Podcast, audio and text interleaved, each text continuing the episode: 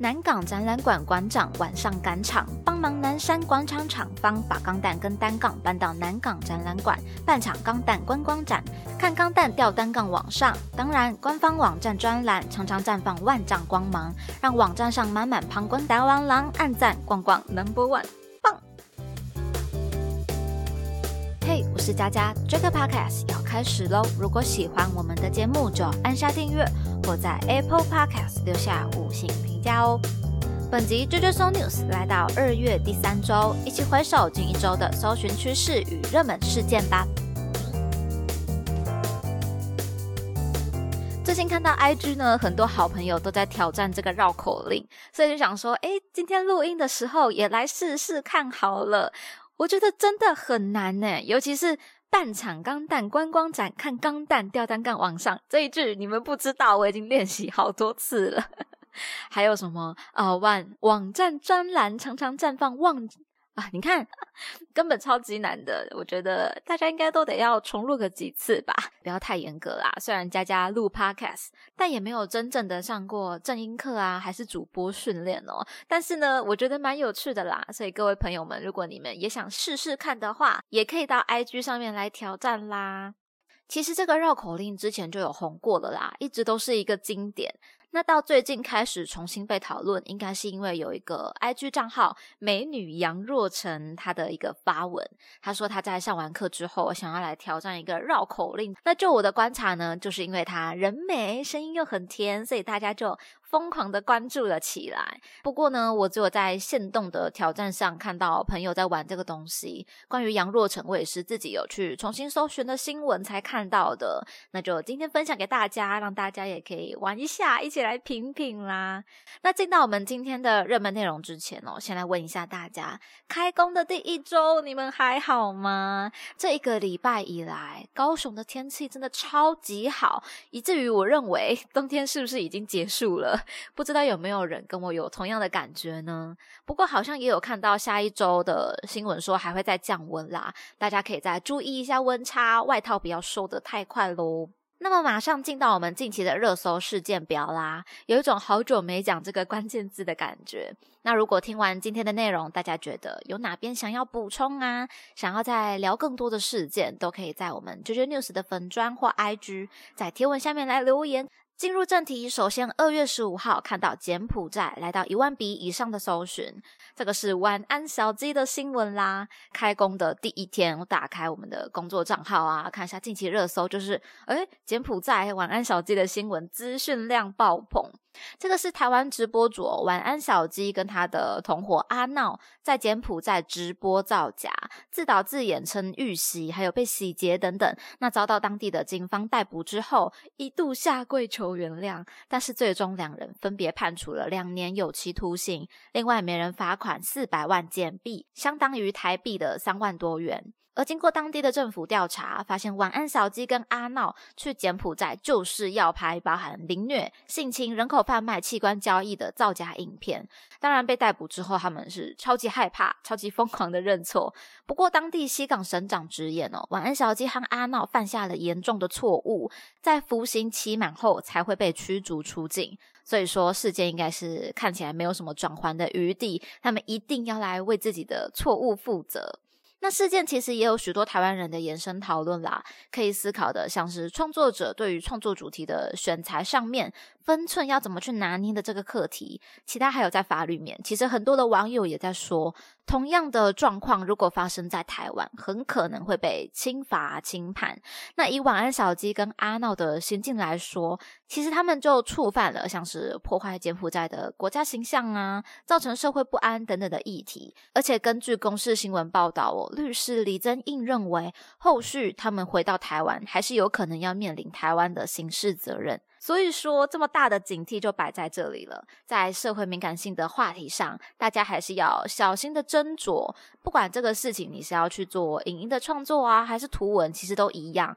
它并不是说你觉得很有趣、会有流量就可以任意来做操作的。就像之前也常常听到一些社群贴文啊，或者节目有言上的问题，都是可以去做参考以及谨记的啦。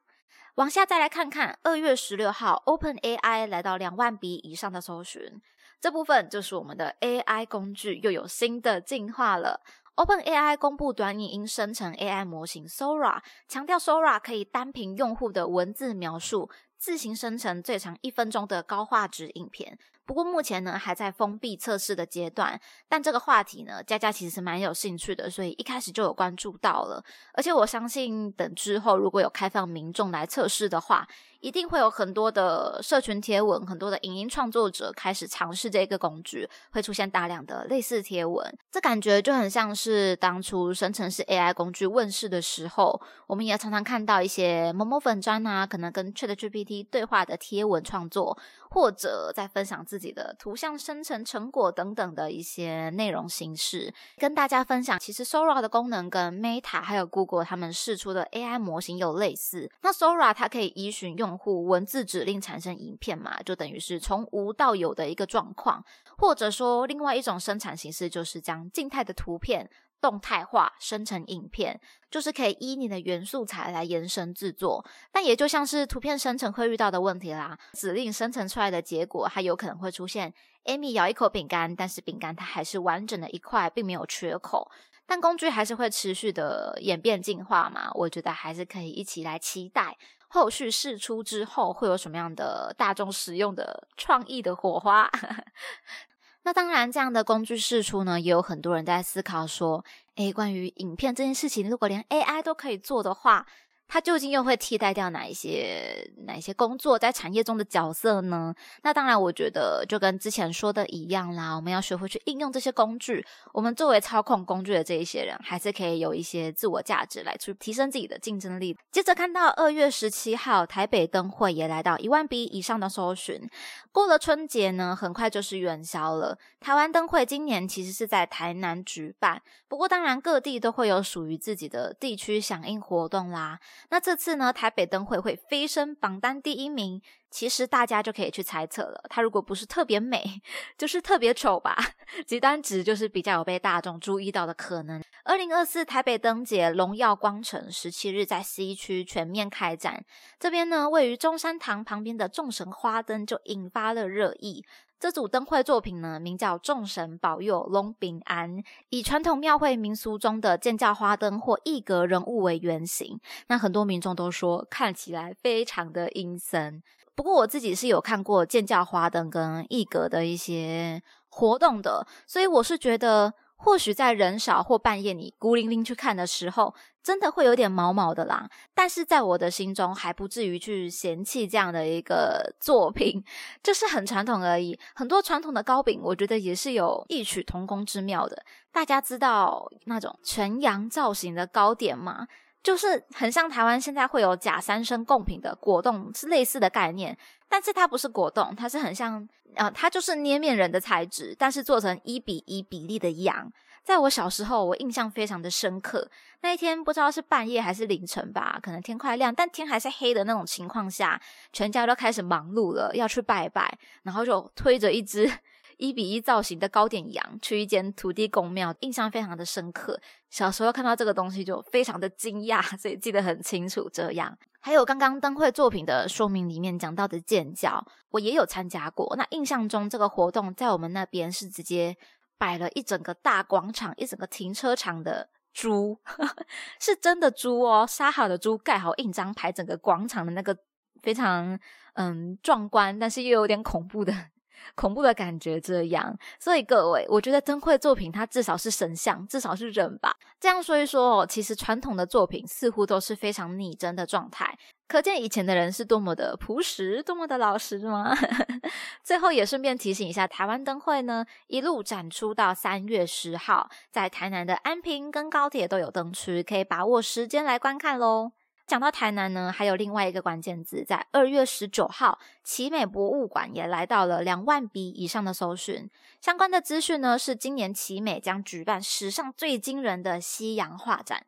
从拉斐尔到梵谷，英国国家的艺廊珍藏展作品包括文艺复兴三杰之一的拉斐尔、荷兰光影大师林布兰，还有后印象派艺术巨擘梵谷等等，总计有五十二幅的原作都会来到台南的奇美博物馆。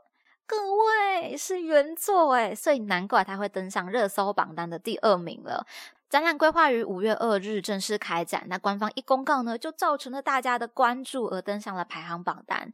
如果有兴趣去参观的朋友，跟大家分享一下，奇美这次呢，为了展览有推出三大主题票券，将在三月一日中午十二点起限量开卖的是早鸟票跟周三异想票，在奇美博物馆的官网、现场柜台、KKday、Klook、iBon，还有台南好玩卡等等的通路都可以买到。另外呢，还有一个是开幕限定票，在奇美博物馆的官网独家贩售。其余一般票则是从四月一号开始。资讯的连结呢，也在今天的节目资讯栏里面贴给大家。所以各位，你可以直接分享这个单集的连结给你的亲朋好友，一起来关注啦。最后看到二月二十号，苏丹红来到两万笔以上的首选。这是台湾经典饼干虾味鲜的消息。高雄市政府卫生局十九日接获含有致癌物苏丹红的八公斤辣椒粉，流入了高雄市玉龙食品公司，制成三三万多公斤虾味鲜香辣口味的饼干。所以卫生局也快速动起来了。目前现场已经没有不合格的原料，也已责令业者通知下游厂商做下架。所以各位最近如果有买虾味鲜的香辣口味的话，赶快去看一下购买的有效日期是不是二零二四年九月八号到二零二四年十月二号。如果是的话，赶快持发票以及产品向原购买的商家提出退换货。类似的问题呢，说真的，我发现。越来越不是说你看是大品牌或者是今天品牌就可以安心的事情了，防不胜防的感觉啦。最近呢，可能也会让民众开始对这些食品提高警戒心。那这次大家搜寻的关键字以苏丹红为主，而不是虾味咸，表示大众想要知道的是，也许吃了苏丹红会怎么样？苏丹红是什么样的一个东西呢？首先，苏丹红是工业用燃料的色素，所以通常都是用来增加色彩鲜艳度使用的，表示这批辣粉的制造商有想要让它的辣粉看起来更好吃的。嗯，企图心，所以才做了这样的事情，但是非常的糟糕。那苏丹红有分为一号、二号、三号等等，其中苏丹红一号被国际癌症研究署归类为第三级致癌物，意思就是该物质对致癌性的证据仍不充分或者有限，就是一个有食安疑虑的染料。总结来说呢，以后如果看到含有色素的食品，是不是都要多多的来注意一下呢？不妨以后大家在购买包装食品的时候，对于它的成分说明可以留意一下，或者就尽量少吃，然后增加自己的运动啊，来代谢跟均衡饮食，增加自己的保护力。